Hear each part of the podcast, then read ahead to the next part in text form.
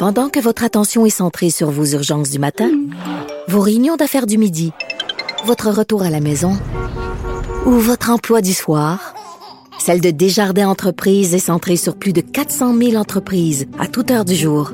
Grâce à notre connaissance des secteurs d'activité et à notre accompagnement spécialisé, nous aidons les entrepreneurs à relever chaque défi pour qu'ils puissent rester centrés sur ce qui compte, le développement de leur entreprise.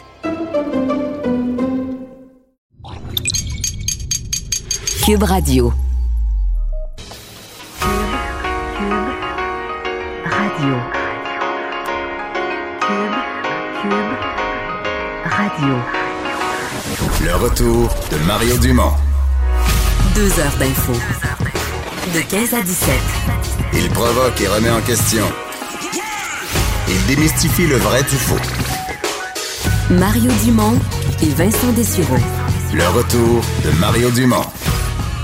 Bonjour tout le monde, bienvenue à l'émission, bienvenue à Cube Radio. Euh, on est ensemble pour la prochaine heure et demie. Euh, un peu comme hier, on était à chaud sur des réactions à, la réouverture de différents pans de l'économie. Ben aujourd'hui, on sera en réaction un peu à chaud à la réouverture des régions, à comment c'est interprété, euh, notamment par des gens qui étaient dans des régions, puis peut dire qui étaient un petit peu partagés. Il y a bien des places où les gens il y a un côté de leur cœur qui disait ouais on a besoin que les, les, Montréalais reviennent à leur chalet pour dépenser de l'argent dans notre région. Puis un autre côté de leur cœur qui disait ouais les Montréalais avec la COVID pourraient bien rester chez eux. Alors on va faire le tour de ça. Bonjour Vincent. Salut Mario. Euh, oui et, et, essayer d'interpréter parce que on, se posait la question avant d'entrer en onde. Techniquement on n'a pas le droit de voyager inutilement là. Fait que tu sais mettons euh, la, région mettons je sais pas la région des Laurentides est, est rouverte là qui a le droit d'aller dans les Laurentides, qui avait pas le droit, et qui, en fait, le 4 mai, ça va être ouvert, ça ne l'est pas aujourd'hui, là, mais qui va avoir le droit, le 4 mai, durant la journée, de se rendre dans les Laurentides, puis qui n'a pas le droit maintenant? Bon, et, ça, c'était, euh, ben moi, c'était ma question centrale du, point de presse. Il y a eu un peu de réponse, mais c'est encore un peu flou, là. En fait, Parce on, exemple, on n'a jamais répondu une personne, par exemple, qui a juste un chalet dans les Laurentides. Là, n'avait pas le droit d'y aller, c'était clair. Oui. Est-ce que ces gens-là, maintenant, peuvent aller à leur chalet? Parce qu'on leur dit, va pas faire ton épicerie. Si tu vas au chalet, il y a un risque que tu... Ou en limite qu'on donne des directives claires. Si tu dis, tu as le droit d'aller à ton chalet, mais il faut que tu aies déjà l'épicerie dans ton auto, tu pars plein de gaz, puis... Et en fait, c'est ce qu'on avait dit avant la, fermeture des régions. je me souviens de même François Legault qui dit si vous avez tout pacté puis vous allez vous enfermer 14 jours dans votre chalet, oui, c'est correct. pose pas de problème. Mais là, est-ce qu'on pourrait aller s'enfermer deux jours dans son chalet? Aller passer la fin de semaine au chalet, moyennant qu'on ne va pas dans les commerces locaux. Donc, on risque pas d'infecter personne dans la région. On part plein de gaz, on part plein de nourriture.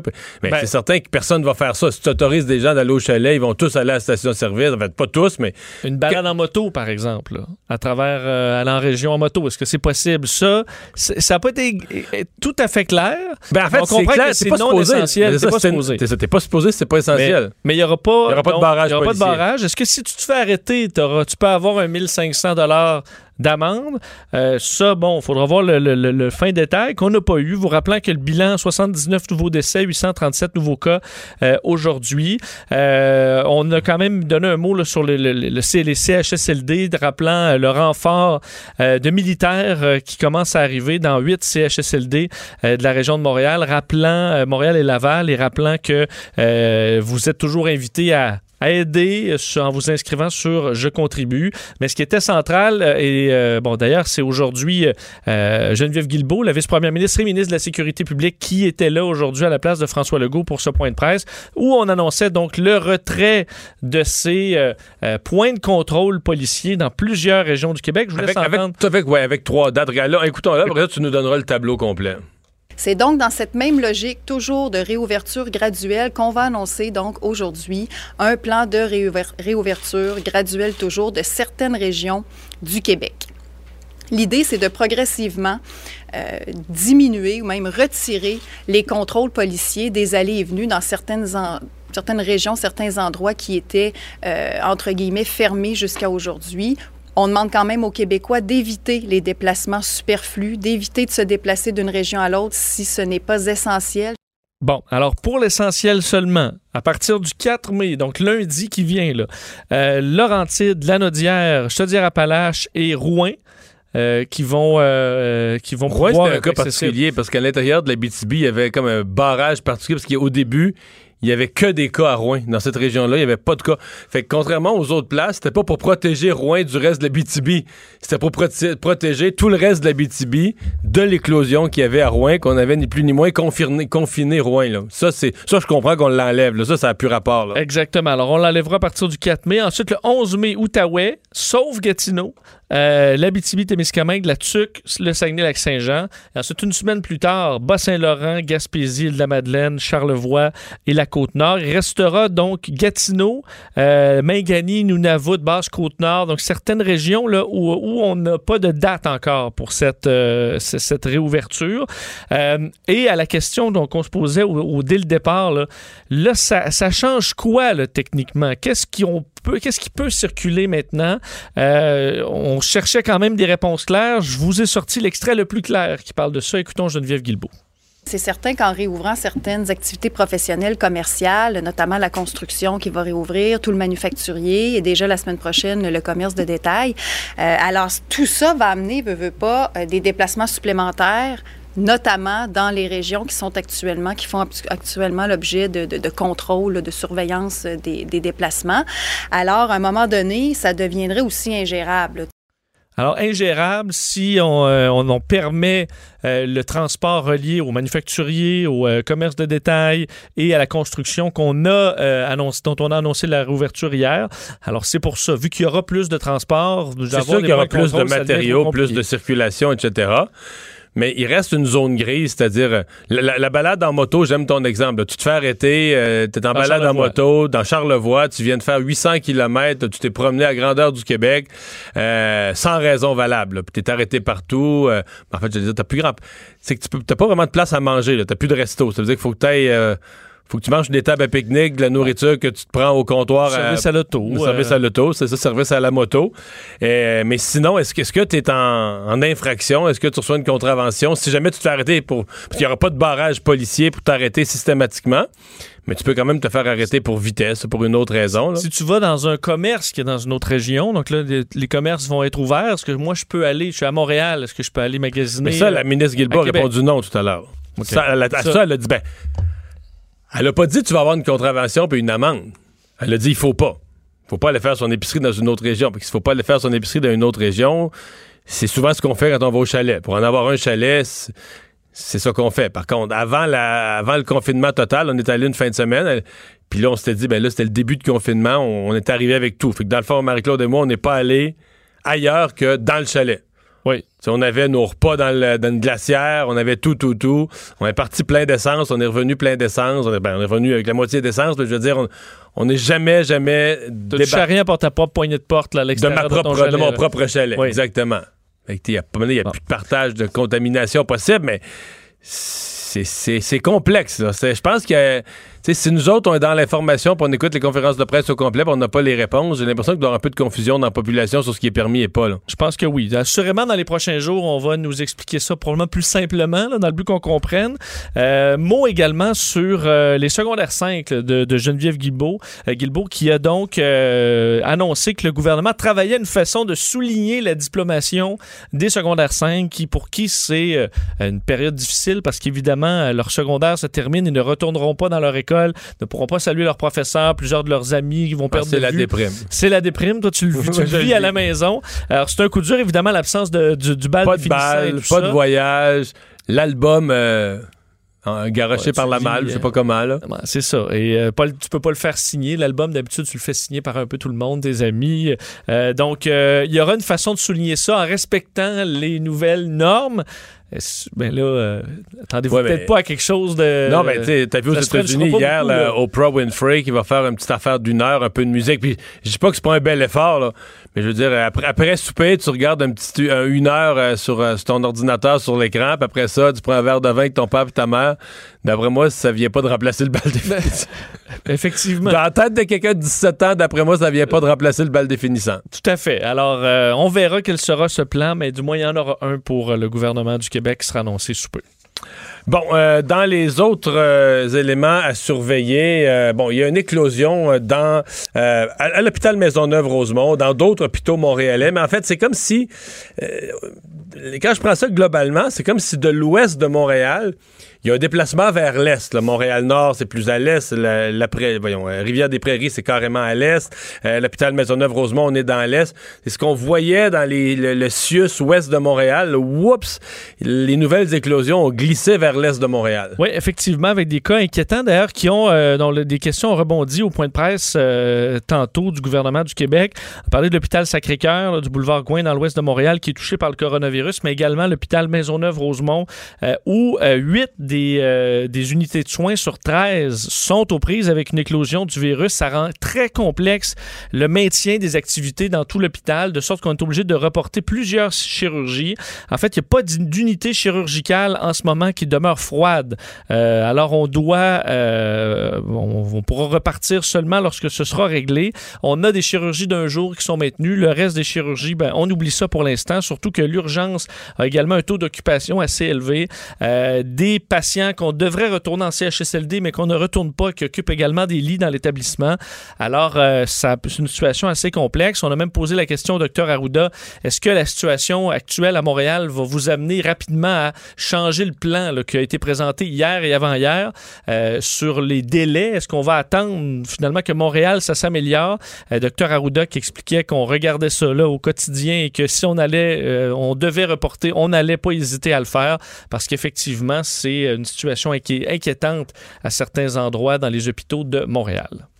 Euh, il y a aux États-Unis une certaine excitation autour des, avancées. Euh, et là, il faut, être précis, qui ne touche pas du tout un vaccin. Donc, un vaccin étant quelque chose, on vaccine quelqu'un, on prévient la maladie, mais bien un traitement, une espèce de médicament qui pourrait endiguer les, effets. Donc, tu attrapes quand même la COVID, ça t'empêche pas de l'attraper, mais euh, l'inflammation au poumon, tout ça pourrait être stoppé. Oui, parce que on sait, avant le vaccin, le vaccin, c'est euh, ce qui permettrait de mettre vraiment fin à cet épisode-là. C'est plus long à développer. C'est plus long. Euh, par contre, tout le monde souhaite un traitement efficace d'ici là. Et ça, ça peut arriver plus vite. Entre autres, des, médicaments qui existent déjà. On a beaucoup parlé de la chloroquine, dont les études se multiplient avec des résultats euh, plus ou moins convaincants, dépendamment d'où on se trouve. Mais là, euh, c'est... C'est-à-dire que les effets secondaires, là, cardiaques euh, sur les yeux semblent inquiétants pour des résultats euh, très incertains. Là. Absolument. Est-ce que le euh, Remdesivir va faire mieux? Euh, semble que oui, du moins selon une, une, étude dont les premiers résultats sont parus aujourd'hui, un antiviral expérimental de Gilead, donc une, société biotech américaine, qui a donc annoncé les premiers résultats d'une étude auprès de, 3, de peu près 400 patients, où on se rend compte que l'utilisation de ce médicament semble faire réduire à peu près, à peu près 30 la durée de la maladie chez euh, les patients, euh, de sorte que ce matin, l'action euh, a bondi, le marché boursier au complet a repris le vert, pas mal. D'ailleurs, la montée est toujours solide présentement de 2 à 3% dépendamment des indices boursiers, alors qu'on était dans une journée assez sombre au niveau de chiffres économiques aux États-Unis. Alors, cette simple nouvelle-là a fait bondir les marchés un peu partout à travers le monde, si bien que Dr. Anthony Fauci, évidemment, des autorités aux États-Unis et de crédibilité en matière de santé. Lui-même a exprimé de l'optimisme euh, face à ces, résultats. Il a dit, et je le cite, euh, dit là, les gens terriblement malades ne sont pas sautés de leur lit pour se mettre à marcher partout avec le, remdesivir, mais on se rend compte que euh, la, durée de la maladie passe de 15 à 11 jours euh, selon l'utilisation du, euh, du médicament versus un placebo, selon cette étude-là. Ça montre, selon lui, une donc une preuve de concept montrant que le virus peut être attaqué par un médicament. Alors juste ça, c'est une bonne nouvelle de voir qu'il peut y avoir un effet. Oui, parce qu'après ça, c'est est-ce que tu doses le médicament, quand est-ce que tu le donnes, dans quelle quantité? après ça, c'est est-ce que tu peux le combiner avec d'autres choses pour aller chercher un effet, un effet accentué, un effet amélioré? Et c'est pour ça que les prochains résultats, on les aura en mai, donc dans quelques semaines, fin mai, où on en saura davantage sur la bonne procédure pour évidemment que ça fasse le plus effet. Mais ça pourrait être une très bonne nouvelle. Quoique, il faut le rappeler, la maladie euh, ne s'est pas évaporée, euh, mais ça permet d'avoir une avancée sur cette maladie et d'éviter assurément des décès si ça fonctionne et si ça se confirme. Pendant ce temps-là, à, Ottawa, on étudie le projet de loi qui, vient d'être déposé, qui un peu met en vigueur la PCU étudiant, la PCUE ou la PCU pour étudiants. Euh, il y a les conservateurs qui n'aimaient pas la première version. On essayait de s'entendre. M. Trudeau qui restait quand même optimiste que l'entente était toujours possible ce matin. Oui, parce qu'il n'avait pas de nouvelles annonces à faire euh, ce matin. Une presse beaucoup plus courte d'ailleurs. Oui, Ça a duré 20 minutes au total. Là. Avec incluant les questions. Il a fait des, euh, de, toutes les mesures, euh, mais euh, questionné sur ce, point qui, qui disons, qui, pose problème avec les, oppositions sur la prestation canadienne d'urgence pour étudiants. Le fait que les conservateurs la trouvent trop généreuse, trouvent que ça n'incite pas d'un retour au travail. Je vous fais entendre Justin Trudeau qui demeurait positif plutôt aujourd'hui quant au fait qu'on allait pouvoir s'entendre avec l'opposition. Je suis confiant que tous les partis d'opposition, tous les parlementaires savent euh, que nous devons appuyer nos étudiants. Euh, c'est une question euh, immédiate avec des étudiants qui savent pas comment ils vont trouver un emploi d'été, qui ne savent pas comment ils vont payer leur loyer ou faire leur, leur épicerie. Et donc, on a besoin de les appuyer pour cet été. Et euh, donc, on comprend que chaque parti a un peu son avis là-dessus. Le Bloc amène euh, une, version avec certains compromis.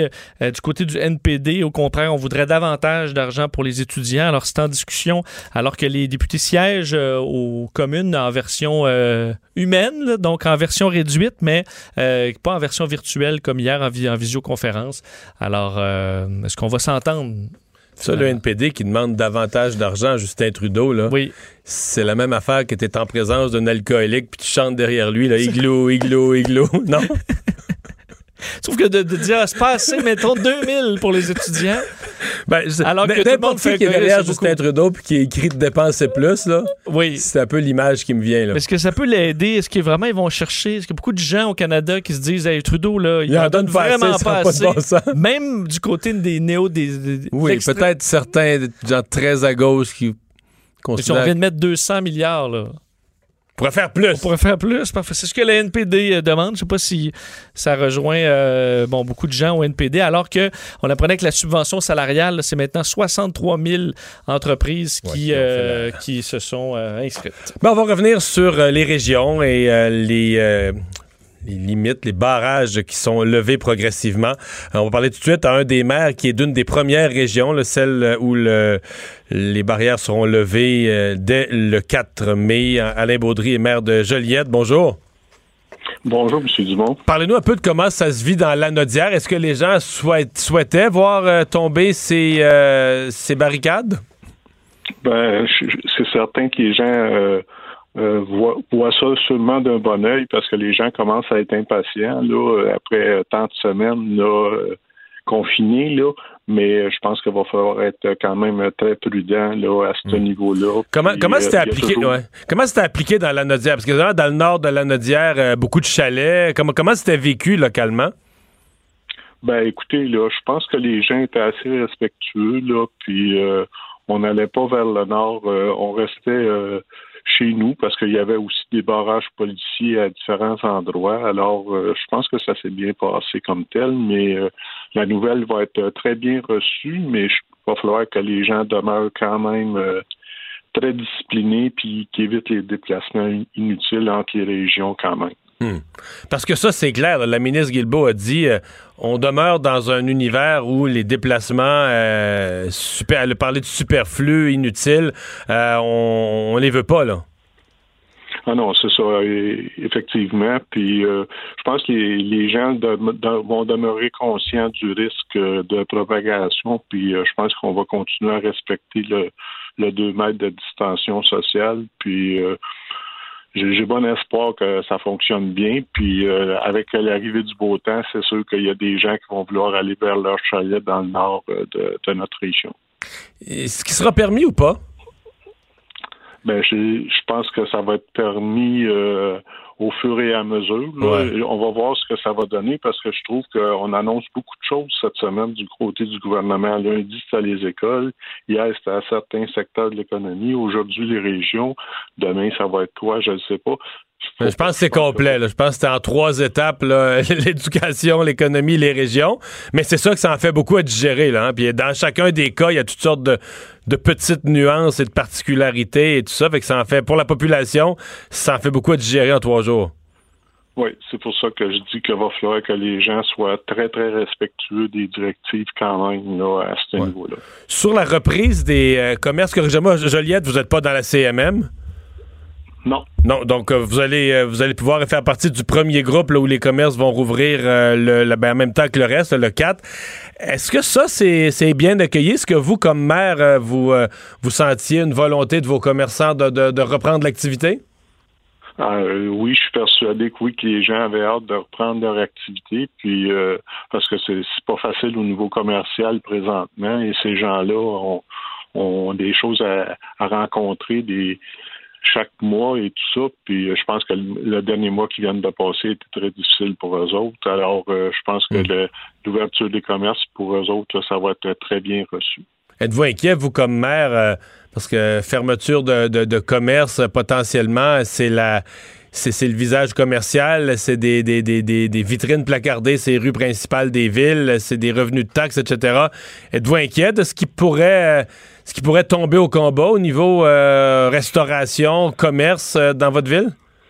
Ben, c'est sûr que je, euh, me dois d'être inquiet. Puis, euh, vous parlez au niveau restauration, on a beaucoup de restaurants dans, notre centre-ville. Puis, euh, c'est, il y a ça aussi là. Qu'est-ce qui va arriver au niveau des restaurants Puis, on a tous nos événements, nous autres, qui ont été cancellés jusqu'à la fin de, si on veut, du, mois d'août. Tous les événements culturels, spectacles et tout ça là, qu'il y avait. On avait des spectacles au centre-ville qui attiraient les gens, tout ça on a, on a le festival de la Nadière en, été chez nous qui, qui, a annulé sa saison. Tout ça, c'est. au niveau touristique, je pense que ça va être difficile euh, cet été. Bien, merci de nous avoir parlé, Alain Baudry, le maire de Joliette. Et de Joliette, on va s'en aller vers l'Est. On va aller à Bécomo. Euh, le maire de Bécomo, Yves Montigny, qui avait été un de ceux qui avait quand même, euh, si on se reporte il y a une couple de mois, réclamé qu'on protège les régions, qu'on mette ces barrages routiers. Bonjour, M. Montigny. Oui, bonjour, bon après-midi, M. Dumont. Alors, euh, euh, réaction aujourd'hui. Vous, vous n'êtes pas, évidemment, la, la Côte-Nord n'est pas dans la première vague, ça va arriver deux semaines plus tard, mais est-ce qu'on est était prêt pour se faire annoncer une réouverture? Mais ben, d'abord, moi, j'ai toujours demandé euh, dans tous les dossiers que je traite avec le gouvernement du Québec, avec le gouvernement Legault, puis M. Legault respecte sa parole là-dessus. J'aurais toujours demandé un échéancier avec des dates. Ce qui est important, c'est de faire de la planification. Puis ça, là-dessus, on peut pas leur reprocher de l'avoir livré aujourd'hui. Là.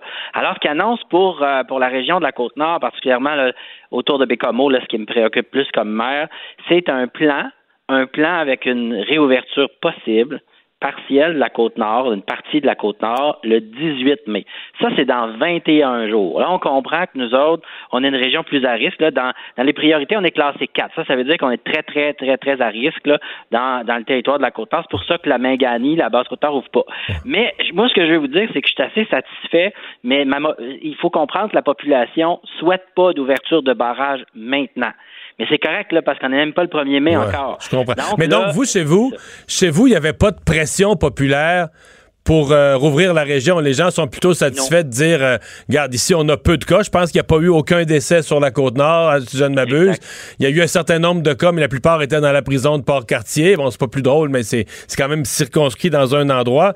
Donc, les gens, ils se disaient euh, c'est aussi bien que ça reste de même, puis de la visite de Montréal, on y tient pas tant que ça, là. Ben, en fait, on les aime, les Montréalais. On les veut, mais plus tard, rêvez à nous pour l'instant. Prenez le temps de réfléchir c'est quoi la Côte-Nord. On a des plages exceptionnelles, mais un petit peu plus tard. Donnez-nous au moins quelques semaines, puis vous viendrez visiter. Je pense un, un gars du Bassin-Laurent comprend c'est quoi quand le fleuve devient on la mer. On va attendre que l'eau se réchauffe, là. on va aller se baigner sur la Côte-Nord. c'est en plein ça, puis venir manger du crabe puis des produits de la mer. Mais attendons un peu, là. Tu sais, les barrages, c'est prévu dans une planification, puis c'est un plan. Moi, ce qui me rassure, c'est de savoir que la santé publique de la Côte-Nord pourrait dire en tout moment on retarde, on recommande de, de, de, de modifier les dates prévues dans l'échéancier. Ça, c'est rassurant. je vous le dis, la population de la Côte-Nord, euh, les messages que je reçois depuis ce midi, là, c'est ils souhaitent pas que ça ouvre maintenant. Avec là, je leur mhm. réponds euh, souvent que c'est une planification, c'est un plan, puis c'est le 18 de mai qui est prévu, c'est dans 21 jours. C'est correct de l'annoncer d'avance. On veut pas être surpris. Hmm. Les surprises, là, j'haïs bien ça. Ouais. Le, Avez-vous l'impression que cette mesure-là a protégé les régions? Si euh, dans l'Est du Québec, si peu de cas, euh, au Bas-Saint-Laurent, à Côte-Nord, zéro décès, pensez-vous que ces mesures-là ont eu un effet positif pour euh, limiter la, propagation chez vous? Ah, c'est clair que oui. ici à Bécomo, là, c'est 14 cas Bécomo et la Manicouagan autour de, de chez nous. Là. 14 cas seulement, aucun décès aucune personne a contaminé d'aînés dans les résidences CHSLD et résidences privées. Donc, aucun cas chez nos aînés. Nécessairement, ça a eu un impact majeur. On le sait, quand ça rentre dans un CHSLD, une résidence d'aînés, c'est une catastrophe. On souhaitait pas ça, on voulait pas ça. On a confiné rapidement les aînés dans les résidences de personnes âgées privées, publiques. Fait que ça l'a aidé beaucoup. Fait que c'est pas la seule mesure, mais c'est une des mesures qui a été mise en place qui a clairement aidé. Maintenant, on peut pas rester en fermé tout le temps. On va vouloir accueillir des Montréalais à un moment donné. Oui, parce que la saison touristique, le, tourisme au cours des dernières années sur la Côte-Nord, ça a été développé. Les gens descendent jusqu'en Mangani, c'est magnifique, etc. Exact. Donc ça, euh, de, de, de, vous, vous mettez pas un X là-dessus pour l'été 2020, là? Non, non, pas du tout. Puis ce qu'on voudrait, là, c'est que les gens comprennent la distance, là, c'est quoi? C'est la distance de deux Dave Morissette, un à côté de l'autre, là. Et, puis c'est la distance aussi entre deux, deux personnes, qui est l'équivalent à deux Gilles Vigneault, les bras ouverts. Fait que ça, là, rappelez-vous ça, restez au moins à distance de deux Dave Morissette. Puis ça, là, ça équivaut à huit crabes des neiges. C'est, pas toujours évident de se faire une idée, mais euh, c'est ça. Fait que c'est important de respecter le 2 mètres, mais on va se visiter, c'est sûr, à un moment donné. Puis là, on est dans le plan, puis on est en train de planifier ça avec les gens de Tourisme Côte-Nord, mais euh, faut pas y aller trop vite. Si jamais on arrivait à une situation où on vit des cas ben, on prolongera dans le temps. Monsieur Montigny, merci. Le maire de Bécomo. Au revoir. Merci, bon, au revoir. Alors Vincent, oui, dans les autres nouvelles qu'il y avait euh, aujourd'hui, euh, ben, l'arrivée des, euh, des, militaires de Valcartier, il y a quand même eu des petits commentaires. C'est apparu un peu long quand même. On mm. s'attendait parce que le ministre de la Défense avait dit on a des, des centaines de militaires déjà mobilisés, qui ont déjà passé leur quarantaine, prêts à agir dans n'importe quelle facette. Puis ça n'a pas été si automatique que ça dans le cas des. C'est sûr que les CHSLD, j'avoue que c'est une demande un peu inhabituelle. C'est ça, je pense qu'on s'était préparé à euh, arriver dans les rues d'une ville, euh, surveiller des coins de rue, montrer une présence de, sécurité, disons. Faire des barrages routiers comme ce que, ce que la SQ là, ce que faisait, qu'on vient de raconter. Exact. Euh, peut-être pas des interventions en CHSLD, mais donc on verra, et Geneviève Guilbeault parlait de 400 militaires, donc effectivement, qui arrivent présentement à Montréal. D'ailleurs, 200 militaires de Valcartier euh, ont pris la direction de Montréal aujourd'hui. Il faut dire qu'ils ne s'en vont pas directement en CHSLD parce qu'eux ont déjà eu une formation euh, sur le port de l'équipement de protection cette semaine, mais là vont se retrouver dans un collège à Montréal pour apprendre d'autres façons de faire et seront déployés à partir de vendredi euh, dans les huit CHSLD qu'on retrouve et qui ont été choisis là, à Montréal et Laval où aller prêter main forte. D'ailleurs, le lieutenant-colonel qui dirige cette force opérationnelle disait on aide énormément de personnes à travers le monde. Maintenant, de pouvoir le faire à la. On est extrêmement fiers de le faire. On est prêt et on va le faire de façon exceptionnelle dans le but d'aider. Alors assurément que euh, on doit avoir hâte de les voir arriver dans les CHSLD les plus touchés. Tout ça pendant que le bilan dans le, bilan dans le monde continue évidemment d'augmenter. Oui, 225 000 euh, décès confirmés dans le monde. Et d'ailleurs, euh, un des éléments importants, vous allez peut-être voir si vous surveillez les chiffres de temps en temps, un bond important de décès au Royaume-Uni. Aujourd'hui, on ajoute à la liste 4 400 morts. Euh, pourquoi? C'est en raison d'une réévaluation qui était prévue au Royaume-Uni et prévue dans plusieurs pays où on ne calcule pas, entre autres, ce qui se fait en dehors des hôpitaux, où on le fait avec beaucoup de délais. Vincent, 4400 morts, parce que là, on, se rend compte qu'il y a certains décès qui n'avaient pas été attribués, puis c'est une erreur, mais les États-Unis en ont 60 000. Là. Si les États-Unis font, le même font rigoureusement, au niveau scientifique, le même exercice que le Royaume-Uni vient de faire, on va faire. Euh, ça, va être un bon. Un bon de 15-20 000. Surtout que ce, qui me fait me questionner, il y a quelques euh, jours à peine, les États-Unis avaient revisé leur. Euh, disons, peut-être deux semaines, leur pronostic là, en disant on va atteindre plutôt 60 000 décès ben, d'ici le mois d'août. On a, on a dépassé le 60 000 aujourd'hui. Le nouveau bilan est de 74 000, si, encore là, jusqu'au mois d'août. Mais à mon avis, si on faisait l'exercice du Royaume-Uni de réviser rigoureusement le nombre de cas en prenant tous ceux qui ont été oubliés, on a déjà dépassé ça. Là. Alors, est-ce qu'on on peut s'attendre attendre à une réévaluation à la hausse aux États-Unis. Même le 80 000 du début qu'avait lancé M. Trump, je pense que ça va être largement dépassé euh, à la, mi-mai. En bas de 100. Euh, c'était vraiment l'objectif de, Donald Trump à la fin de la pandémie. Ça, peut-être. Euh, mais il va falloir que ça se calme, puisqu'on on ajoute quand même hier encore là, 2200 morts. Ça va quand même assez vite. D'ailleurs, l'OMS se réunit demain dans son comité d'urgence pour réévaluer toute la situation de la pandémie dans le monde, alors que du côté de New York, 330 décès ajoutés aujourd'hui. Donc, si on voit que ça se calme encore à New York. mais tu sais, ça se calme comme l'Espagne. C'est sûr, quand tu as connu 700-800 décès, ça se calme. Mais hier, a eu 300. Euh, L'Italie, ça se calme parce qu'ils ont eu 800-900, mais hier, en a eu 380. Euh, la France, 370. Le Royaume-Uni, à part le, mais il y avait quand même 586 avant leur rajustement de 4000 qu'ils ont fait aujourd'hui, méthodologiquement, mais il y a quand même, dire en Europe, ça continue quand même à être des grands, des ben, grands nombres de cas. Andrew Cuomo disait euh, d'ailleurs à New York, il disait 330 décès, c'est en baisse, mais c'est des bilans extrêmement lourds encore. Là, il rappelle. D'ailleurs, à New York, on fait maintenant 30 000 tests par jour euh, pour suivre la situation de la pandémie. Et un des pays à surveiller depuis quelques jours, c'est la Russie, où eux, vraiment, leur courbe là, monte euh, une vitesse folle, a ajouté 6 000 cas donc dans les dernières 24 heures, sans décès, mais c'est surtout le nombre de cas faisant de la Russie le huitième pays maintenant le plus atteint. Mais ça se peut. Tu sais, il y a des pays où t'as pas de la vraie information, là, mais des affaires qui se pouvaient pas non plus. Là. La Russie a longtemps. On les disait euh, protégés. c'est quoi ça? Pourquoi les autres seraient protégés? Peut-être qu'ils testaient pas. On évaluait comme pneumonie, entre autres, ce qui était de la COVID-19 au début dans certains hôpitaux. Parce que, euh. Juste se souvenir d'une chose. Si tu testes pas, là, tu sais, les pays euh, du tiers-monde, très, très pauvres, qui testent peu, puis tout ça, ils vont toujours dire que tu vas toujours avoir un nombre de cas limité. Là, tu testes pas. Mais on se questionne ben, sur l'Inde, entre autres. L'Inde n'a vraiment pas l'explosion qui était prévue euh, et ça semble se confirmer là, et pas être euh, caché. Entre autres, on se demande est-ce que, tout simplement parce que la population est plus jeune, qu'il y, a moins de, personnes qui, qui, sont âgées de 80 ans et plus, ou parce qu'entre autres, l'histoire de ce vaccin contre la tuberculose qui est répandu en Inde aurait et qui, qui aurait peut-être un effet les chercheurs sont à évaluer si effectivement il y a une protection pour les Indiens. On va s'arrêter, on va reparler de la situation plus large des régions euh, ouvertes, fermées. Euh, le chef par intérim du Parti québécois, Pascal Bérubé, sera avec nous au retour. Pendant que votre attention est centrée sur cette voix qui vous parle ici, ou encore là, tout près ici, très loin là-bas, Celle de Desjardins Entreprises est centrée sur plus de 400 000 entreprises partout autour de vous. Depuis plus de 120 ans, nos équipes dédiées accompagnent les entrepreneurs d'ici à chaque étape pour qu'ils puissent rester centrés sur ce qui compte, la croissance de leur entreprise.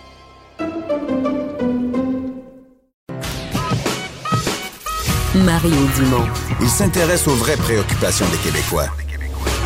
La santé, la politique, l'économie. Le retour de Mario Dumont. La politique, autrement dit. Alors, on poursuit cette discussion sur les régions, euh, ouverture ou fermeture des, régions, barrages routiers qui limitaient les déplacements et qui, euh, bon, ça va se lever progressivement. Un de ceux qui a beaucoup soulevé la discussion, euh, Pascal Bérubé, qui est chef par intérim du Parti québécois, mais aussi le député de Matane Matapédia. Bonjour. Surtout le député de Matane. Surtout le député de, du Bas-Saint-Laurent, de l'Est du Bas-Saint-Laurent. Est-ce que, bon, vous avez défendu cette, cette politique en disant ça a protégé euh, une région comme la vôtre? Est-ce qu'on est prêt le 18 mai à rouvrir?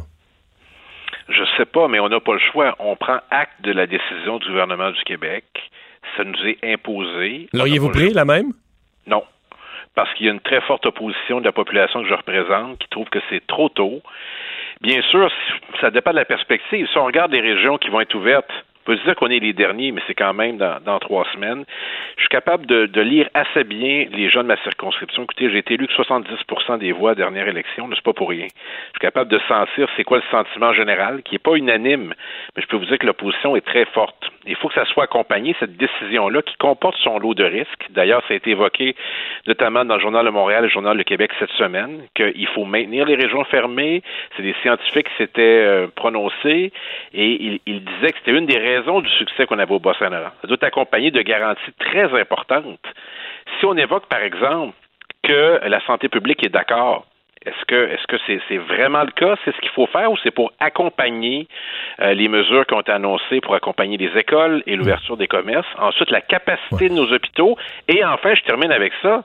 un des arguments utilisés, c'est le tourisme.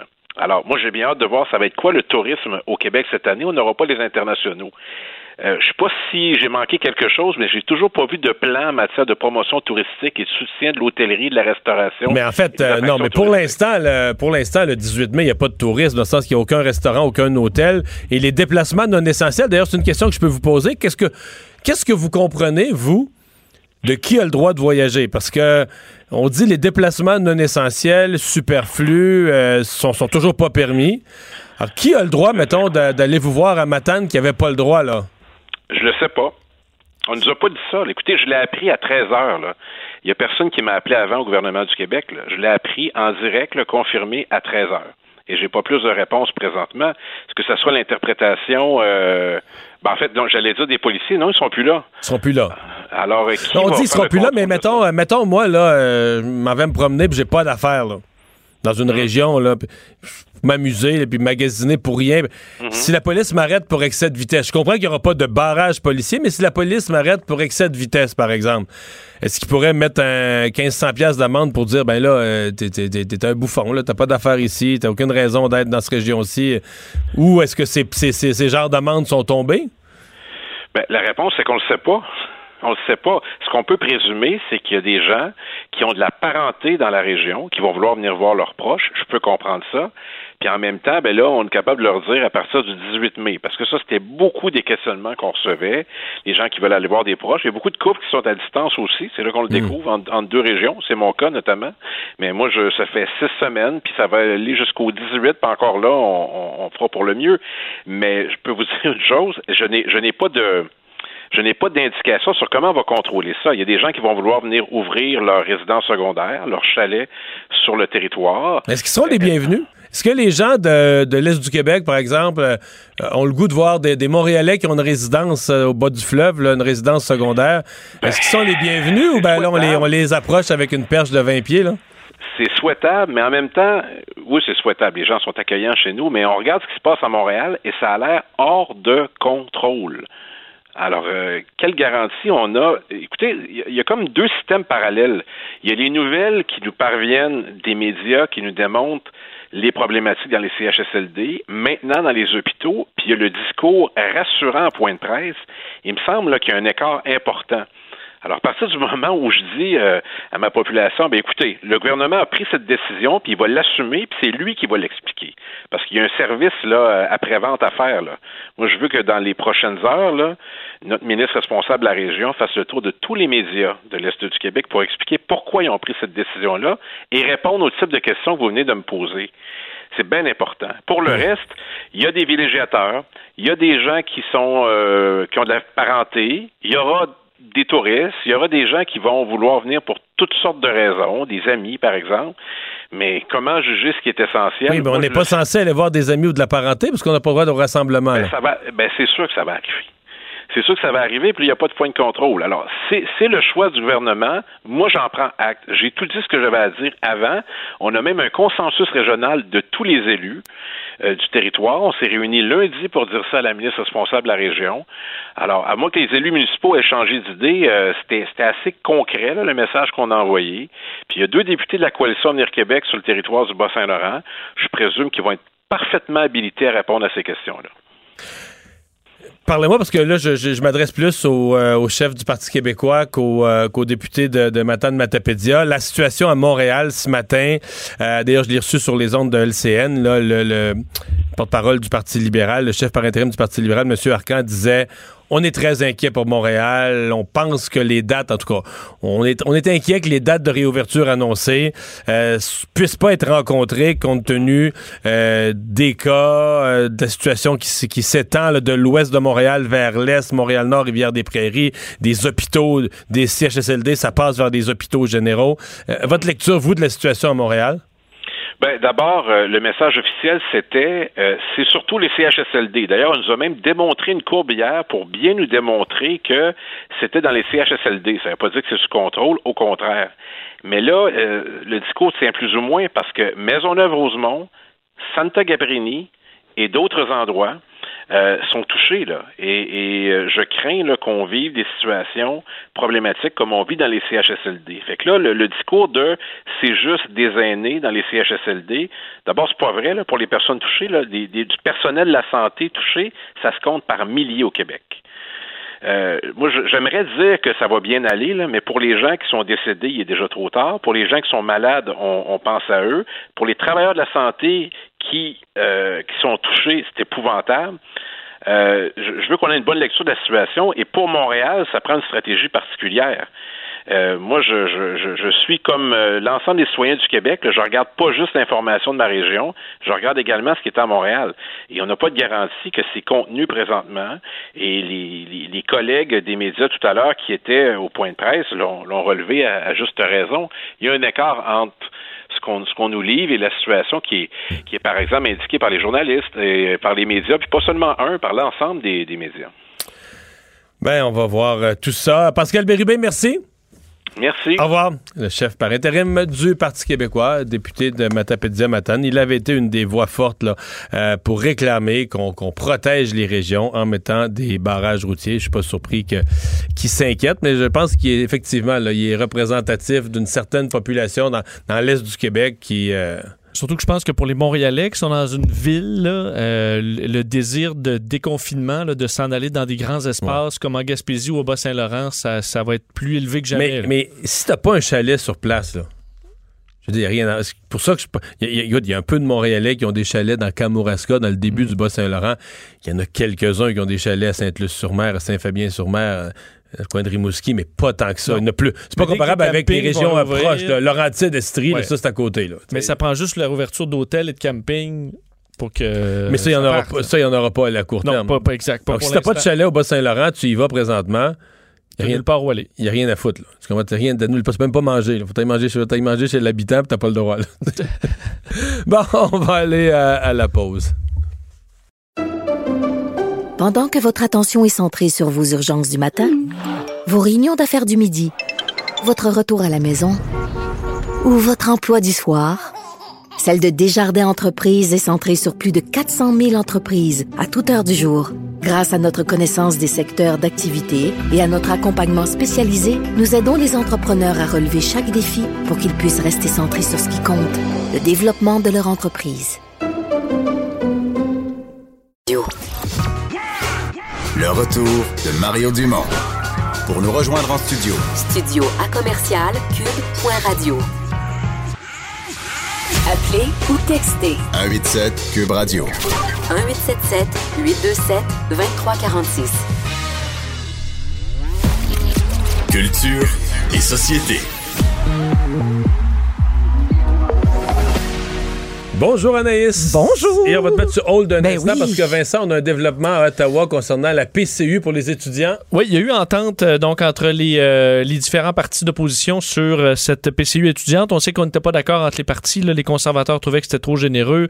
Le NPD passé. Alors, on n'a pas les détails, là, à moins que ça vienne de sortir, mais on n'avait pas les détails de cette entente, mais on s'est attendu. On s'est entendu, alors ça va de l'avant. Alors, les étudiants auront accès à un programme d'aide fédérale de prestations canadiennes d'urgence.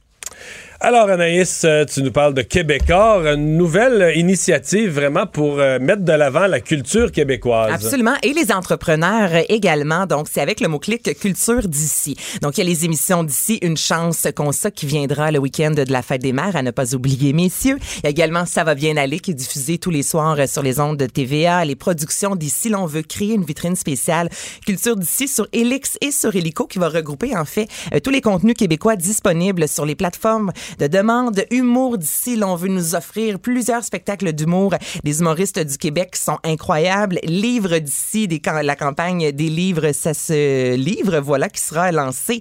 Bien d'ici, on veut créer des environnements publicitaires multiplateformes. Donc, je pourrais vous en parler. Je veux dire, on veut vraiment mettre la culture de l'avant et entrepreneurs d'ici. Ça, ce sera euh, notamment euh, en lien avec nous, avec Cube, acheté au Québec. Donc là, il y a 20 euh, entrepreneurs qui vont pouvoir bénéficier d'une campagne de publicité quand même d'une valeur de 10 000 Allez faire un tour sur cube.radio pour avoir tous les détails. Donc, deux fois semaine, un On aura entrepreneur un segment soit spécial pour l'expliquer, le concours, dans quelques minutes sur nos ondes. Bon. Avec un des responsables. Euh, Fais ça. parlons de haute couture. Est-ce Ben que moi et Mario, on pourrait être habillés en haute couture pour pas trop cher? Ben, pour pas trop cher, c'est une vente aux enchères. Donc, des fois, on peut trouver un beau morceau, Ah, ok. pas trop dispendieux. Des fois, au contraire, moi, je trouve qu'on se fait avoir dans ces affaires-là. Ça dépend.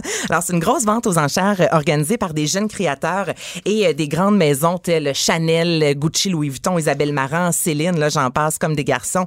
Alors, du 1er mai à midi, au 4 mai, 23h59, euh, toutes ces maisons-là, en fait, vont offrir des vêtements de couleur bleue, qui est euh, la couleur, en fait, des unités euh, du- des que soins Finalement, de il faut y santé. aller le 24, faut y aller le 4 mai à 23h57. Exactement, exactement. Puis regarder s'il y a quelque Aller miser à la dernière minute. tu sais comment ça le marche, toi. le voler au dernier offrant. C'est ça. Je pense que Mais t'es pas le seul à avoir cette technique-là. Mais ça reste la meilleure technique. Ça sert à quoi d'y aller au début? Ben, pour... Ben, tu vois plein de choses, mais là, Parce finalement, faut que tu Parce que pour les, gens qui sont, pour les gens qui sont audacieux comme moi dans leur habillement, là, c'est parfait, là, des Ben, créateurs toi, comme c'est ça. très audacieux. C'est vrai, toujours de la couleur. On va te voir à LCN avec une euh, espèce de chemise complètement avec flyée. des épaulettes. Oui. Ça va être incroyable. Alors, ça coûte 100 dollars, 100 euros, en fait, pour s'inscrire. Et par la suite, ben, c'est une vente euh, aux enchères euh, qui aura lieu si jamais vous avez envie de mettre la main peut-être sur un morceau de griffé, en fait, qui sera bleu. Je vous le dis. Faut que ça fait, faut que ça fitte avec votre palette. Toi, Vincent, ça fonctionne, tu portes du bleu. Le bleu, ça fonctionne. Mais le bleu, c'est une des couleurs qui fonctionne le plus avec euh, tout le monde. C'est vrai, ça? Bleu cube. Bleu. La série Expat qui est en confinement? La série Expat, euh, dirigée en fait par Jean-Michel Péloquin, que vous connaissez sans doute, euh, diffusée sur Casa. Donc, on suit des Québécois qui ont décidé d'aller vivre ailleurs dans le monde. Et là, on a décidé de refaire une formule similaire, en fait, euh, pour voir un peu comment ça se passe ailleurs, justement. Et là, je vous fais entendre, ça, c'est du côté de la Guadeloupe, Anouk qui nous raconte euh, sa réalité là-bas. Pas entrer dans les commerces ni aller nulle part sans masque et gants. C'est une loi euh, entière à toute la Guadeloupe. Une seule personne par famille a le droit d'aller faire l'épicerie une fois par semaine. C'est la seule sortie. Un gros lockdown. Puis quand tu sors, tu es obligé d'avoir une attestation écrite, t'attestes ta bonne foi, nanana, que tu sors pour faire tes courses de la semaine. Il y a personne dans les rues. Tous les soirs, c'est vraiment weird. Il y a des gros hélicoptères qui passent partout. Déjà, toute la journée, ils passent au-dessus des plages parce qu'on n'a pas le droit d'aller à la plage, on n'a rien le droit de faire. Puis le soir, ils passent de toute l'île. Il y en a genre une dizaine, puis ils éclairent partout pour être sûr qu'il n'y ait personne qui se promène. C'est particulier, là. C'est là qu'on voit à quel point on a une liberté ici, là, de, de sortir, d'aller prendre une Ouais, marche quand même. Et j'ai parlé avec Jean-Michel Péloquin. Parce que pas le droit d'aller à la plage, là. Je veux dire, les plages de la Guadeloupe, c'est pas les plages de la Floride avec euh, du monde cordé, là. Non, non, il y a, de la plein place. de plages partout. Tu vois, tu pourrais être tout seul avec ta conjointe ou trouver ton coin. jamais à deux mètres d'un groupe. Non, Ouais. tu peux rester à 100 mètres de tout le monde, là. Ouais. Mais en sortant, on prend quand même un risque. Non, je comprends. C'est ça. Je Donc, on, on demande aux gens de rester à la maison. Je demandais à Jean-Michel, euh, lui, qu'est-ce que tu as appris? Qu'est-ce a appris en jasant avec euh, toutes ces personnes-là? Puis il me disait à quel point le confinement est différent un peu partout dans le monde. Au Japon, vraiment pas sévère un confinement, même s'ils sont à côté de la Chine. Le gouvernement n'a pas le droit d'obliger un Japonais à rester à la maison. Connaissant les Japonais, ben, c'est euh, basé sur le respect, fait que les Japonais euh, vivent bien le confinement et obéissent. Puis un exemple comme la Guadeloupe, c'est un confinement qui est total, là, parce qu'il n'y a pas d'hôpital. Elle a passé au feu. Ils peuvent pas se permettre une explosion des cas, tu sais. À Paris, pour jogger, ils ont un horaire et un trajet par quartier à respecter. Fait qu'ils sortent, puis ils ont une heure pour courir. Puis à Paris, là, les appartements sont petits, hein. C'est ça, c'est que Ouais, c'est petit. ouais. Il y a aussi Anita qui est du côté de New York. Tu sais, les fameux là, mini studios avec le lit qu'on peut monter sur le mur, qu'on descend. Imaginez, vous passez un mois confiné comme ça, pas pouvoir sortir. C'est quand même particulier. Donc, les capsules sont disponibles. Mais tu peux te passer euh, le temps, tu, sais, tu, tu dans la journée, 5-6 fois, tu rouvres ton lit. Ouais. Là, tu dis, ah, là, tu sais, le lit, ma chale, je vais, je vais On va passer à la chambre, là, tu, tu, tu fermes le lit, tu l'ouvres, ouais, c'est c'est une belle façon de se divertir. Euh, merci, Anaïs. Fait plaisir. On va aller à la pause. Pendant que votre attention est centrée sur vos urgences du matin, vos réunions d'affaires du midi, votre retour à la maison ou votre emploi du soir, celle de Desjardins Entreprises est centrée sur plus de 400 000 entreprises à toute heure du jour. Grâce à notre connaissance des secteurs d'activité et à notre accompagnement spécialisé, nous aidons les entrepreneurs à relever chaque défi pour qu'ils puissent rester centrés sur ce qui compte, le développement de leur entreprise. Le retour de Mario Dumont. Parce qu'il ne prend rien à la légère. Il ne pèse jamais ses mots. Cube Radio. Alors, on vous l'avait euh, promis, donc, euh, nouvelle initiative qui fait partie de, cette grande initiative pour mettre la culture en avant, mais aussi l'entrepreneurship euh, d'ici. segment entrepreneurship d'ici, et ça se passe ici à Cube Radio. Dominique Plamondon, qui est un des responsables de cette opération. Salut, Dominique. Salut Mario, salut Vincent, comment ça va les gars? Ça va bien, ça va bien. Euh, ça, ça va pas si bien, par exemple, pour un certain nombre de nos entrepreneurs qui vivent durement ces, ces dernières semaines, ces derniers mois. Et euh, on, a une initiative pour en aider parce que c'est dans l'air du temps. On veut faire connaître nos produits québécois, ce qui se fait chez nous. Mais tu as parfaitement raison. Euh, je sais pas si vous avez lu, les gars, euh, l'entrevue de Jérôme Ferrez aujourd'hui qui est paru sur euh, TVA Nouvelle, le grand chef montréalais là, qui était. Déprimé un peu, là. Hein? Et déprimé, là, qui a été gorgé euh, fiscalement, euh, ça va pas très bien. Puis, euh, sais, il, disait, entre autres, dans l'entrevue, les restaurateurs, ils travaillent avec une marge de profit de 2 à 4 là. Imaginez, là, c'est pas énorme. Et pourtant, on pense que les, les gars, ou en tout cas des entrepreneurs, vivent sur l'or, puis que ça va toujours très, très bien. Mais c'est pas toujours le cas. Des fois, le, le, le, fonds, les liquidités, les fonds de réserve, la trésorerie est, pas toujours présente. Puis, on a juste à comparer avec nous, nos, nos propres budgets familiaux. des fois, on vit de paye en paye. Alors, pour des entrepreneurs aussi, c'est la, la, même difficulté qu'ils vivent euh, en ce moment où euh, ils ont vécu une période où ça allait bien financièrement, tout était stable, puis comme si on perdait notre emploi, ben, c'est la même chose qui vient d'arriver pour eux autres aussi. Euh, du jour au lendemain, ils se sont retrouvés avec zéro revenu à cause de cette crise-là. Ben, c'est sûr qu'ils euh, ont besoin d'un petit peu d'aide. Puis, tu sais, tout récemment, le, Fonds monétaire international annonçait euh, euh, qu'on va vivre une des conséquences économiques les, les, plus grandes depuis la dépression qu'a subi le crash de 1929, puis même qu'on pourrait avoir des répercussions qui vont avoir... Qui vont, qui, vont, vivre jusqu'en 2021. Alors, je pense que là, il est temps qu'on aide un peu les entrepreneurs. Parle-nous de la, campagne, une espèce, ni plus ni moins qu'un concours euh, qui vise à donner à des entrepreneurs, euh, moi je vais appeler ça, je vais prendre le mot anglais, mais de leur donner un boost. Ben, effectivement, euh, à partir d'aujourd'hui jusqu'au 8 juillet prochain, pour les 10 prochaines semaines, on va offrir à 20 entrepreneurs euh, d'ici au Québec avec la campagne Achetons au Québec, on va leur offrir une campagne publicitaire d'une valeur de 10 000 euh, Et, j'aime dire que c'est une, euh, une campagne publicitaire qui est quand même une grande offensive sur mesure, qui est pas seulement un spot publicitaire qui va rouler une fois de temps en temps. Je pense qu'on a fait un beau package complet, entre autres on s'est associé avec notre marque de finances personnelles, Porte-Monnaie. Et euh, donc, on va offrir, entre autres, oui, des, des, des, campagnes publicitaires de 15 et 30 secondes sur les ondes de, de Cube Radio, mais aussi euh, des portraits d'entrepreneurs euh, en texte qui vont se retrouver dans la section Porte-Monnaie du journal. On va faire aussi ces entrevues-là en audio avec les entrepreneurs qui vont mériter ces offensives publicitaires. Se retrouver en balado. Exactement, pour se retrouver en balado. Donc, on va pouvoir connaître ces entreprises-là parfaitement et euh, découvrir euh, ce qu'ils font euh, pour nous au Québec. donc, ça va être une offensive qui va se rouler sur 10 jours pour les entrepreneurs qui vont se voir offrir ces campagnes. Il y a deux 10. Donc, au cours des 10 prochaines semaines, donc à chaque semaine, il y aura un gagnant, un entrepreneur choisi. Exact. Euh, il y a un comité de sélection euh, chez Cube euh, Radio qui va sélectionner deux entrepreneurs par semaine parmi toutes les candidatures que nous aurons deux par semaine. Et donc, ces deux entrepreneurs-là ont droit, ont droit donc à une espèce d'offensive publicitaire de 10 jours d'une valeur de 10 000 Effectivement, c'est très simple pour s'inscrire. Oui, parce que c'était la prochaine question. Là, ceux qui nous ben écoutent et qui s'intéressent, ils font quoi? Ben, c'est pas très, très compliqué. En fin de compte, vous allez sur le site de Cube Radio, cube.radio barre oblique pub, PUB au singulier. Et euh, rendu là, ben, vous allez avoir le, formulaire à compléter. Et, tout ce que vous devez faire, en fin de compte, c'est de nous décrire en quelques mots votre entreprise.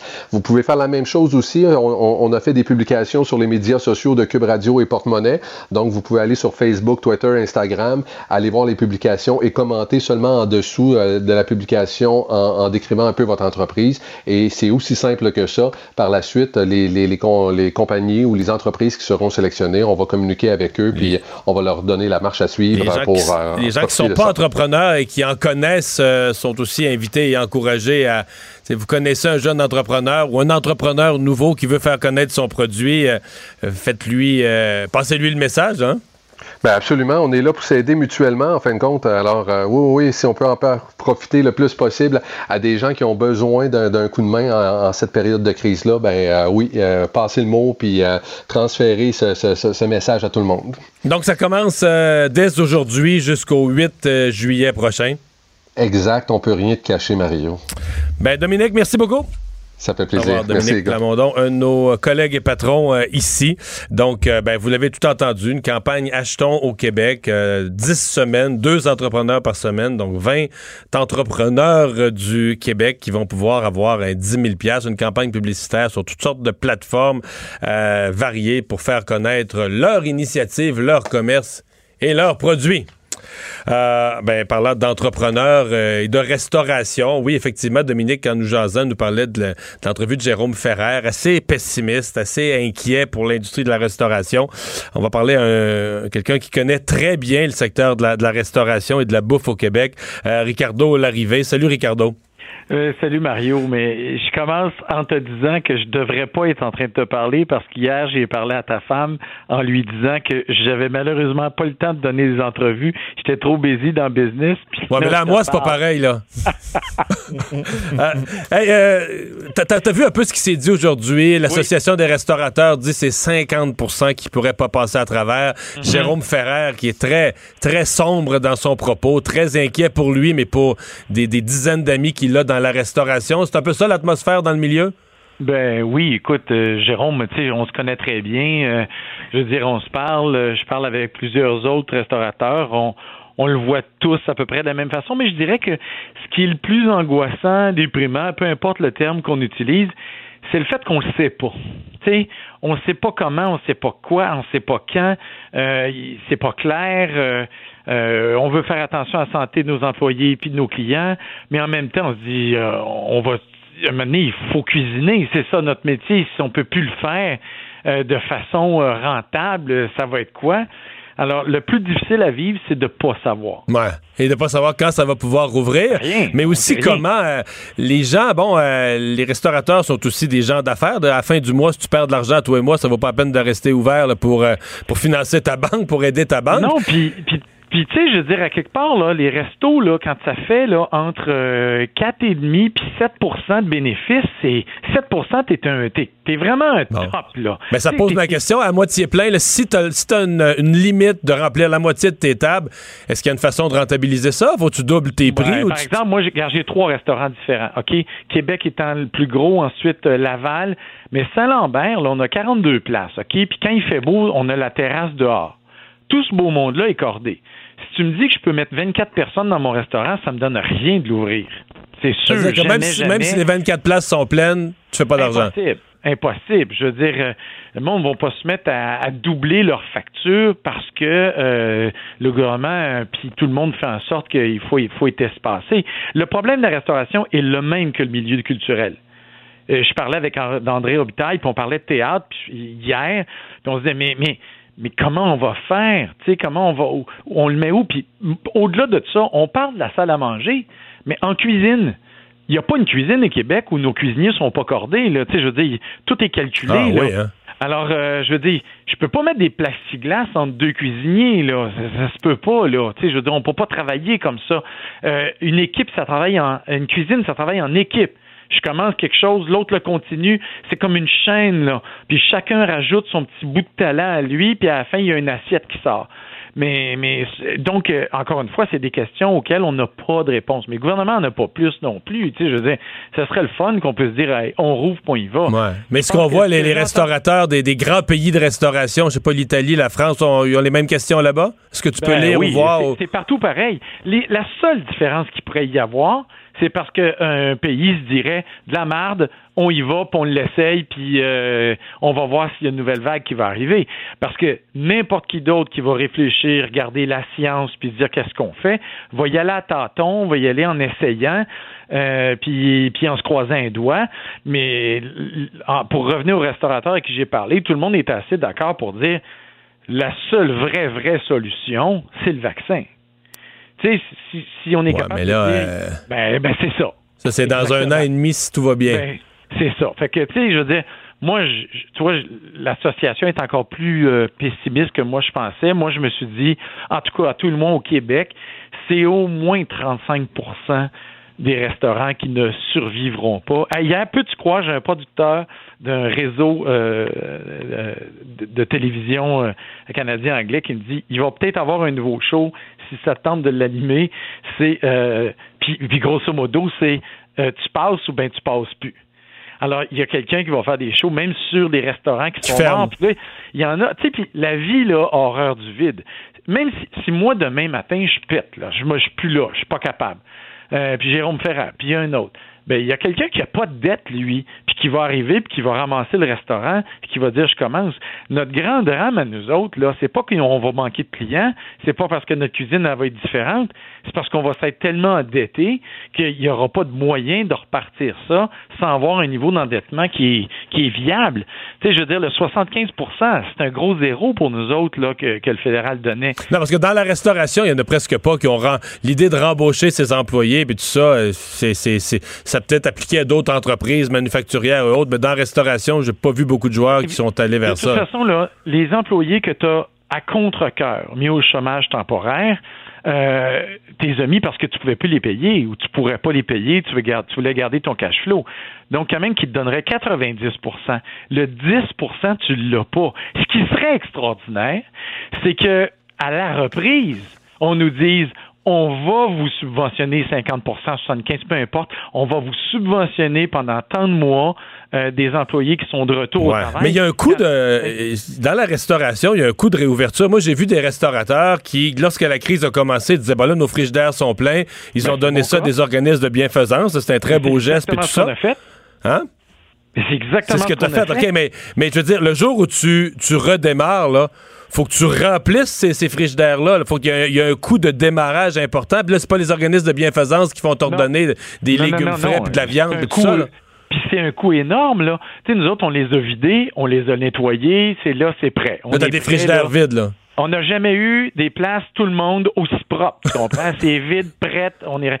Sauf qu'une commande de viande, des fruits et légumes, racheter, euh, même, même la farine, les céréales, là, ça rancit, ça se garde pas des mois de même. Là. Je veux dire, euh, il y a vraiment euh, un coût énorme. Puis tu sais, quand tu nourris, toi, nous autres, là, on a 500, 600, on a, on, a, on a soit un 700 personnes en même temps, là. Deux repas minimum, des fois trois pas par jour ben t'imagines-tu la quantité de nourriture pour faire des milliers de repas comme ça tous les jours? C'est énorme. Puis là, c'est sans, sans parler de tous les restaurateurs qui n'auront pas fini même de payer le fournisseur.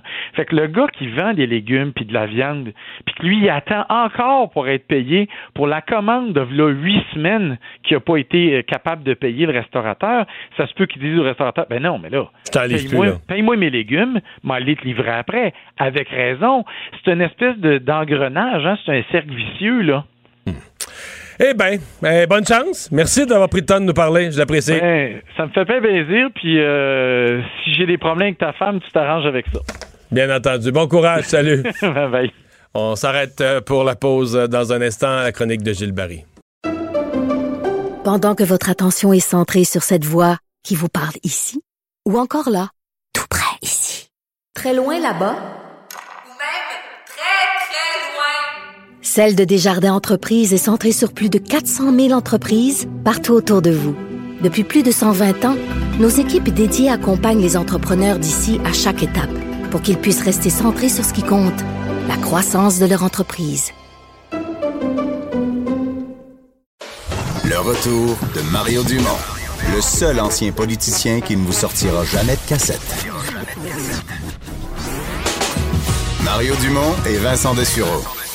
Cube Radio. C'est l'heure de la chronique de Gilles Barry. Salut Gilles. Salut Mario. Et euh, titre de chronique aujourd'hui, si on ne bouge pas, on meurt. On meurt. Alors, on doit se mouiller. Le peuple québécois doit se mouiller, Mario, parce que le déconfinement proposé par le gouvernement Legault, c'est une façon de se tremper les pieds, de se mettre les orteils à l'eau. Et la reprise, dans le fond, c'est la reprise de la vie, comme a dit Manon Massé en entrevue hier. J'ai trouvé ça très, très bien. La vie doit continuer et la vie doit reprendre son cours. Alors, va falloir apprendre à vivre avec le coronavirus Il faut s'adapter au fur et à mesure, et au fur et à mesure, on va trouver des réponses, Mario.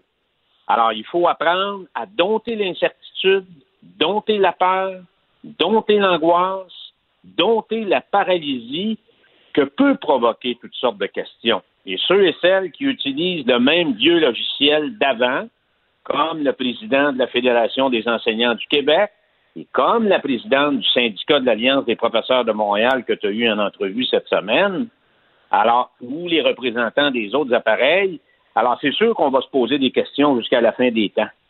Euh, la liste, là, elle est infinie. Ouais, mais c'est parce que c'est parce que euh, il y a deux façons de soumettre des interrogations ou des objections.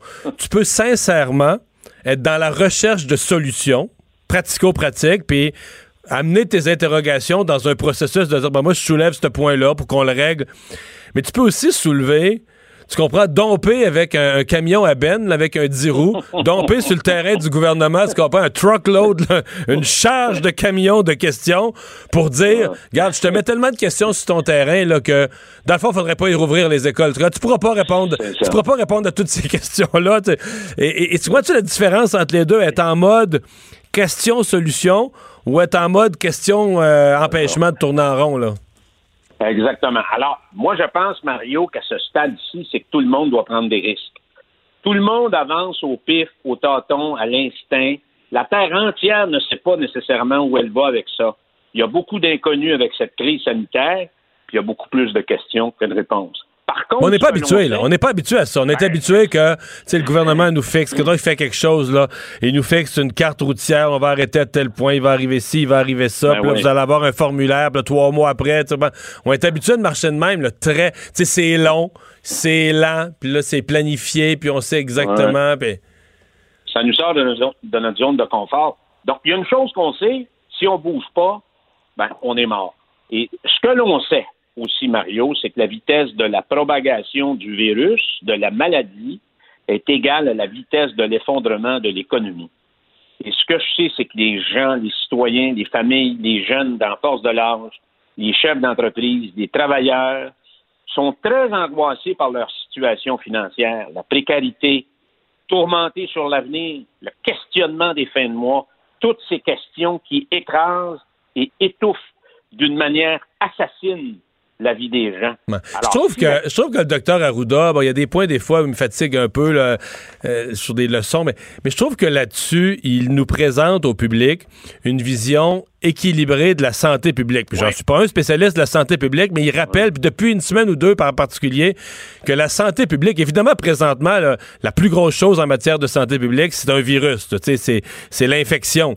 Mais la santé publique en général dans une société, là, ça inclut, c'est la santé publique qui surveille le taux de suicide, c'est la santé publique qui surveille euh, les éléments de la DPJ, le bien-être des enfants. Un, la santé publique, c'est un ensemble de choses. Donc, le confinement est une solution pour un virus, là.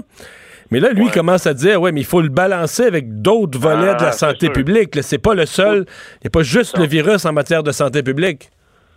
Alors, si l'activité économique ne reprend pas, euh, Mario, et euh, c'est sûr qu'on va être poussé à la ruine, ou ça va prendre des années, des années euh, à reconstruire ses finances personnelles ou les finances collectives. Alors, la majorité des gens sont beaucoup plus préoccupés par le problème financier, tant qu'à moi, aujourd'hui.